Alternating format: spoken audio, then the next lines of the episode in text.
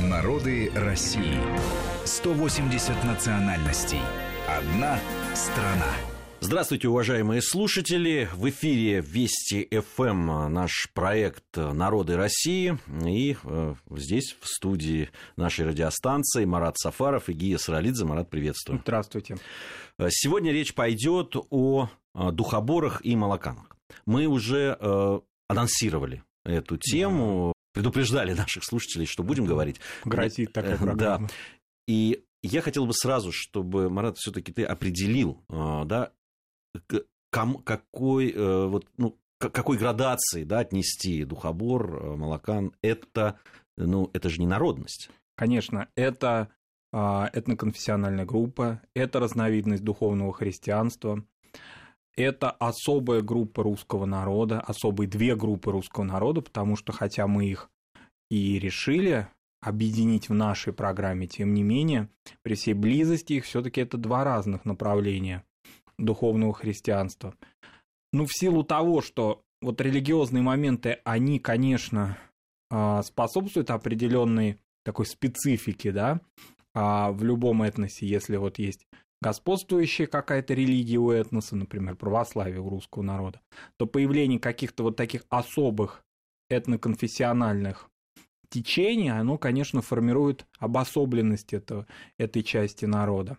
А не случайно возникло старообрядчество в XVII веке, не случайно возникли духовные христиане. Не хотелось просто говорить слово «секта», как это употреблялось в дореволюционной России, как это употребляли советские часто религиоведы, потому что сами духоборы и молокане не любят этого. Они достаточно болезненно относятся к тому, когда их определяют сектантами. Хотя, если мы возьмем большую дореволюционную литературу о них, а это большой очень массив информации, XIX века прежде всего, то их ну, без всяких обиняков называют русскими сектантами. А дело в том, что и с сектантами еще масса проблем. Если в XIX веке это было как-то понятно, то сейчас это не очень будет ясно, поскольку многие подумают, что это представители неких новых религиозных течений, пришедших, а, корни которых а, на Западе, в США или в Западной Европе, а это совершенно не так. Это наши такие старые русские духовные течения. Вот это главное их определение. А люди по своему этническому состав по языку по своему, это, конечно, наши русские люди, особые русские люди, но, конечно, часть русского мира. А возникают они, э, относят к середине XVIII века, и духоборы, и молокань. Ну, по существу, да, это такое оформление их происходит. Конечно, корни а, в Средневековье, поскольку это вот различные такие, но опять же, вот пусть не обижаются наши уважаемые духоборы молокане, ну, определенно, если говорить языком науки все таки да, а, это еретические учения, которые начинали, так скажем, с господствующей церковью бороться такой свободомыслие, вольнодумцы своеобразные, да, которых мы знаем очень много по истории католичества, по истории Западной Европы, а, но и в православном мире, конечно, это бывало. И духоборы и молокане корнями своими, конечно, восходят к этим духовным исканиям а, средневековым, но оформляются в XVIII веке, а, и при этом а, сразу же как-то очень быстро начинает оформляться их география. Вот я хотел угу. как раз спросить, угу. есть ли какие-то географические а, обозначения, где вот все-таки эти течения духовные зародились, ну или во всяком случае набрали такой да, вес? Ну, безусловно, это, конечно, первоначально русские губернии, это, например, Тамбовская губерния, которая всегда традиционно славилась а, различным сектантством. Это была такая черта Тамбовской губернии, ну, разные есть на эту тему версий. Почему? Вероятно, потому что это какой-то край такой, дальше дикое поле. И а, все-таки вот эти земли, граничащие со степями, уже с какой-то другой зоной, да, не традиционно вот такой вот центральный русских губерний. Это совсем другой мир. Это даже сейчас ощущается в Тамбовской, э, в Тамбовской области или в тех районах, которые были ее уездами. А, так вот там. Это Поволжье, конечно. Поволжье не знал крепостного права. И это тоже существенная часть вот этого вот свободы мысли и духовных исканий. Но потом начинается активное движение этих направлений на юг, все южнее и южнее, причем, несмотря на то, что существуют версии, что их насильно переселяли, значительная часть переселений происходила добровольно. То есть, другими словами, понимая, что здесь, в пространстве центральной губернии, им некомфортно, они начинают искать себе пути, и царская власть это поощряет. И так возникают поселения духоборов и молокан в Закавказье. Вот почему э, очень многие, вот мои, например, знакомые армяне, грузины, э, вспоминают об этих людях, уже живших в конце 20 века и даже в наше время, э, в своей, на своей родине они их встречали. Например, э, это, ну, допустим, мы знаем по биографии Нико Пиросмани, что последние дни его жизни прошли на Малаканской улице в Тифлисе. Потом вот он оттуда был увезен в эту больницу, где он скончался. А, Малаканское кладбище в Тифлисе. А, поселение Малакан а, в, нынешней, в нынешнем Азербайджане, в Бакинской губернии. Поселение Малакан в Кахетии. Поселение Духоборов в Джавахетии армянские э, на территории современной Армении поселения, а, преимущественно а, вот этих вот течений. Это все говорит о том, и такие осколочки, причем в труднодоступных часто местах, если малаканские села в Кахете еще в таких достаточно благоприятных зонах, да, тот же Вахете, как известно, это достаточно суровый край Грузии, и а, вот туда добрались духоборы, и там они, значит, свои поселения основали. Это вот сейчас, когда мы говорим о современности, ну, начиная там с 20 века, то, конечно, ассоциируются эти духовные течения преимущественно с Закавказьем. И постепенным возвращением их а, в Россию, расселением по всему миру, а как и все вот такие замкнутые группы, они, конечно, хорошо сохраняются потому что это социальные группы. А, интересно, что мои вот закавказские друзья не знают, э, вернее, знают слова Духобора Малакани, но часто э, сразу же говорят «староверы», а, говорят, вот недавно я общался, да, а, мне рассказывали об их жизни ну, на границе, в общем, это вот, ну, где-то около Карабаха селение а, Малаканские, староверы. Ну, конечно, они никакого отношения к старообрядчеству не имеют. Старообрядчество при всех своих различных таких отдалениях от господствующей церкви все равно в недрах ее зародилось и, в общем, очень далеко догматически не ушло. Ну, если не брать, там, допустим, неприемлющих священств, с которыми некоторые есть, все таки разногласия существенны. А вот духоборы и молокане, это, конечно, не православные люди уже. То есть они вышли далеко-далеко от православия в силу того, что, ну, вот их догматика никакому православному человеку близка не может быть, поскольку это вот полное отвержение всех православных а, моментов. Ну, например, а, внешне прежде всего. Это полное отрицание ну, вообще какой, какой-то церковной жизни как таковой. Это молитвенные дома, в которых нет духовенства, обряды сведены к минимуму. Библия трактуется аллегорически. Это означает не буквально, а вот как бы э, иносказательно, что ли. И вот это иносказание, толкование Библии очень важная часть их э, жизни, причем как тех, так и других. Но у духоборов есть отличие. Духоборы еще очень долгое время не приемлили каких-то текстов. То есть они, э, ну, вообще духоборы, если вот так немножко грубовато сказать, они, конечно, более радикальные, чем молокане. Молокане более такие адаптированные уже к жизни. Духоборы не случайно все время переселялись куда-то, не случайно они заинтересовали так сильно Льва Николаевича Толстого, который их опекал просто как чат своих, и даже э, гонорары с романа «Воскресенье» пытался им отдать для переселения их в Канаду и обещал им отдавать гонорары со своих пьес. В общем, ну, я представляю Софью Андреевну, бедную несчастную, которые еще свалились на голову духоборы в конце XIX века, помимо всех прочих а, ее, так скажем, разногласий с Львом Николаевичем. Более того, их поддерживал Чертков, ближайший такой соратник а, Толстого. Поэтому это радикальные такие люди, и Толстой, многие представители русской интеллигенции конца XIX а, века, они очень интересовались духоборами, прежде всего их таким пацифизмом, они там и оружие жгли, и вообще вели себя достаточно радикально. Молокане, они, конечно, более такие миролюбивые, а молокане прежде Даже всего... в названии, в самом названии, да. молокане и духоборы, духоборы уже есть, чувствуется, да. да. Причем с названиями интересная вещь. А, понятно, что их так назвали. То есть, э, ну, как правило, ну, как, допустим, а, старобрядцы или там староверы или раскольники, откуда это все пошло. Ну, понятно, что это пошло не от них самих, а пошло от господствующей церкви происхождения. Так и с молоканными духоборами. Но здесь много-много дискуссий, и самое главное, что они сами уже конца не знают, почему они так про... названы. Вот этнографы, которые бывают в самых таких аутентичных местах их, ну а уже теперь это за Кавказе, а, то они так до конца никак не могут понять суть этих названий. Но все-таки молокане разные версии выдвигают. А, ну, во-первых, поскольку они вот отвергают всю церковную, значит, обрядовость, они отвергают и посты православные. И, значит, когда нельзя вкушать молочную кухню, они ее активно вкушали, и рядом живущие православные люди, иерархи, а, священство, вот как бы по их версии вот так их прозвали молоканами. А, есть другие версии, которые, так скажем, это, этот их а, экзоэтноним, как говорят в этнографии, да, определили. Тем не менее, им как-то комфортно с этим, они хорошо к этому а, приемлили это. Когда-то они там называют по каким-то крымским топонимам, они в Крыму быва, были, жили в Крыму до переселения в Закавказье. Вот они говорят, вот там что-то такое было малаканское.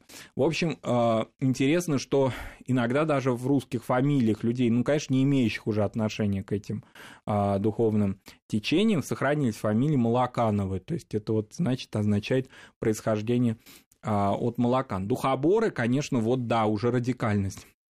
Со Святым Духом борются.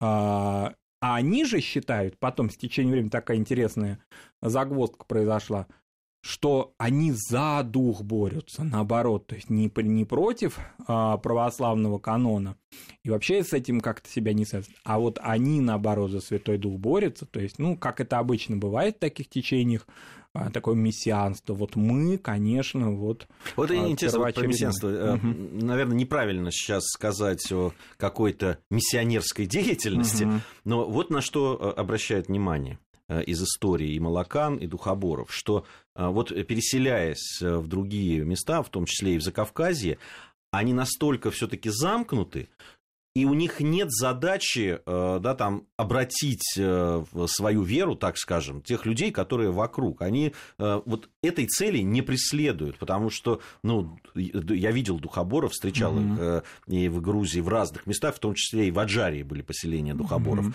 Mm-hmm. И до последнего времени, там, в начале 2000-х годов еще жили духоборы там. Но они и, ну, и шли, безусловно, на контакт, они там торговали какими-то овощами. Прежде всего, квашеной капустой своей знаменитой. Вот, э. Там овощи, это всегда все предпочитали покупать у них, потому что они очень честные люди. Угу. Вот, но э, при этом э, они не, не вели никакой работы, так скажем, на то, чтобы привлекать в свою веру людей. Да, ну это еще и связано с тем, что в течение почти двух веков духоборы и молокане в большинстве своем проживали все-таки в иноязычной среде, и в среде, конечно, где а, православие и этническая сторона жизни, например, в Грузии, или монофиситство, армяно-григорианство и национальная особенность, какие-то, да, национальное самосознание армянского народа очень крепкие. Ну, то есть, очевиден провал их э, миссионерства, да, в грузинском или армянском или а, мусульманском азербайджанском селе, это понятно. А, но, тем не менее, они не вели миссионерство среди достаточно многочисленного русского населения, не относящегося к духовным сектам в Закавказье. Вообще вот это проповедование Евангелия, казалось бы, да, хотя для сектанства это вроде как характерная черта, активная такая позиция, миссионерская. Вот этого у них не было. Что касается вот, но тем не менее, вот они вроде как а, иносказательно, вот иносказательность их, а, еще такая версия одна, вот происхождение малаканства а, название и иносказательное отношение к Библии. Вот они, в частности, говорят некоторые, но это наиболее такие просвещенные молокане, что в первом соборном послании святого апостола Петра есть такая фраза, как новорожденные младенцы, возлюбите чистое словесное молоко. Вот мы как бы восходим к этому. Хотя интересно, что в этих духовных течениях Евангелие почитается меньше, чем Ветхий Завет. И вообще к Ветхому Завету более такое у них, а, ну что ли, фундаментальное отношение. И в частности вот со свининой, со всеми вот заповедями, которые они а, считают, вытекают из Ветхозаветного, я имею в виду запрет на свинину, да, вот различные такие ветхозаветные правила, ими соблюдаются очень свято. А моления у них проводятся, и это интересно, такие совместные, женско-мужские. А, ну, какие-то есть наставники, конечно, какое-то духовенство все равно в любом течении, даже отвергающем духовенство как таковое, все равно со временем возникает. Не бывает, значит, а, агнцев без пастыря. Пастырь все равно где-то появится. Какой-то авторитетный, как правило, пожилой человек вот этими молениями руководит. Моления очень сложные. Они фактически ну, как бы такие вот песнопения, в которых а, человек, владеющий русским языком, он не разберется все равно в них, потому что очень много сокращений, очень много а, каких-то вот таких форм, им только понятных. То есть это а, такое творение молитвы очень особое, архаичное. Что-то похоже, но отдаленно, конечно, чтобы наши радиослушатели а, поняли меня, да, а, это не старобрядчество, но что-то похожее на а, старобрядцев, не приемлющих священство. Ну, вот так чисто вот визуально похож, конечно. Вот это безалтарное моление, оно видно. Есть ли какие-то связи с протестантами европейскими? Ну, все-таки, наверное, есть, особенно у духоборов. Не случайно многие а, исследователи духоборов сравнивают с квакерами, вот с а, протестантской секты. Вот это есть. У молокан в меньшей степени. Но какие-то голоса из реформации, из европейской вот этой вот сектантской жизни западноевропейской, вероятно, доходили. А вот что, откуда, вот что это, например? Откуда вот, допустим, ну, допустим, вот эти пацифистские дела? А, это в феодальном государстве, в котором а, всегда вопрос защиты Отечества и всегда вопрос защиты границ, прежде всего, стоял очень остро, вот появляются пацифисты откуда-то. Вероятно, что-то, какие-то голоса оттуда раздались. А, и, скорее всего, вот эти вот харизматичные такие крестьянские вожди, которые, русские крестьянские вожди, которые это почерпнули, а, они были знакомы с какими-то веяниями европейских а, духовных исканий. Вот это есть, конечно. Кроме того, а, очень, ну вообще для русского человека характерна соборность, характерна коллективность, но у духоборов и молокан вот эта соборность доведена, ну соборность в кавычках, конечно, соборность без собора, да, она доведена, конечно, просто до апогея, то есть они очень коллективные. Не случайно а, в Азербайджане, например, существовали колхозы, ну, под названиями какими-то партийными в советское время, но на самом деле все люди знали, что они вот как там говорили, сектантские. То есть, что их образует, например, молокане. Вот как так? И правительство на это э, советское относилось нормально, потому что трудолюбие, овощеводство, сплоченность, высокий урожай, высокая производительность труда. А чего они там делают внутри своего э, советского хозяйства? Да? Занимаются ли они партсобраниями или собраниями в молитвенном доме? Все-таки Закавказье в этом смысле всегда было очень гибкое. А, и поэтому а, советское время для них прошло достаточно благоприятно. Это, это, это, это очень интересно. Это очень интересно, потому что именно после 90-го года, 91-го угу. года начинается начинается такое разрушение вот этой жизни а, молокан, духоборов, во всяком случае, в Закавказье. В Закавказье, да. да. Именно вот с перестройкой и потом вот с развалом Советского Союза. Хотя, да, хотя нигде, ни в одной из этих уже независимых стран отношение к ним негативного со стороны коренного населения не было не нигде и никогда. было. Отношение к ним очень уважительно. Дело в том, что кавказский человек всегда уважает вот и пожилых людей, людей и вот эту религиозность их, их а, такое благочестие, их внешний вид, честность. очень всегда честность и внешний вид, вот эти вот а, женщины в платках, да, вот это вот такая достаточно какая-то аскетичная атмосфера, она всегда человека привлекала. А что касается, вот мы упомянули, да, чтобы наших радиослушателей не томить вопросом, что же за капуста, да, такая.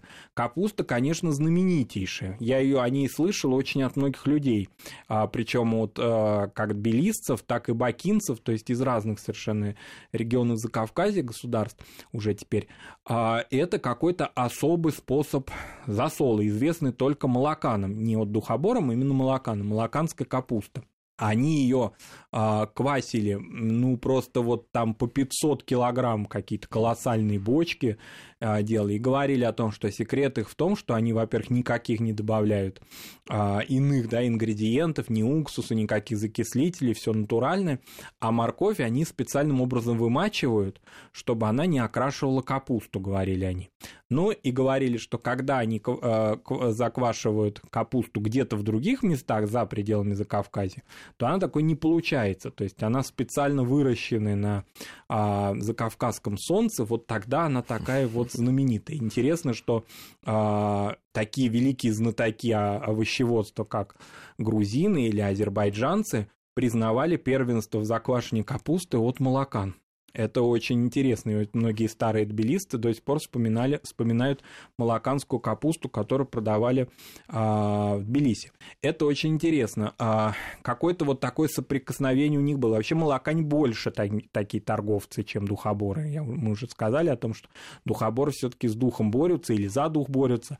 Малакани более такие, ну так скажем, адаптивные, конечно, люди а, к рыночной жизни, к реальной жизни такой. Да? А, тем не менее, оба этих течения пользовались всегда большим уважением. Хотя, как мы сказали, коренное население, конечно, их путало. Да? Даже сейчас, когда их села... Да, конечно... их, э, в Грузии их называли, там у нас э, есть, в Тбилиси есть Малаканка, и, mm-hmm. безусловно, но их и Духоборов, э, вот, которые жили в Джавахете, в некоторых других местах, их так и называли староверами. Да, староверами, да. Вероятно, потому что э, настоящее такое староверство в большом таком масштабе все таки до Закавказья не дошло в большом таком величии своем старобрячества, а вот именно духовные секты. А по поводу э, все-таки вот этих отличий, э, да, вот ты говорил, mm-hmm. доп, допустим, внешний вид, да, и вот молокане и духоборы, они различаются, э, потому что я-то их видел, ну, с, с бородой, например, духоборы в основном, а вот молокане, э, а которых я встречал в Тбилиси, во всяком случае, уже в середине там 20-го, да, ближе уже ну, к концу. что-то вы загнули, как в середину 20-го. Да, а, ну, уже к концу, да, 20-го, да. Ну, отличаются, конечно, э, но в том смысле, что духоборы все-таки они более ориентировались на вот эту замкнутую сельскую жизнь. Молокане в этом смысле э, легко как-то вступали на городские улицы и образовывали городские, хоть и тоже за, достаточно закрытые, но все-таки э, городское расселение. Поэтому э, так хорошо знали молокан э, тифлисцы, например, или бакинцы.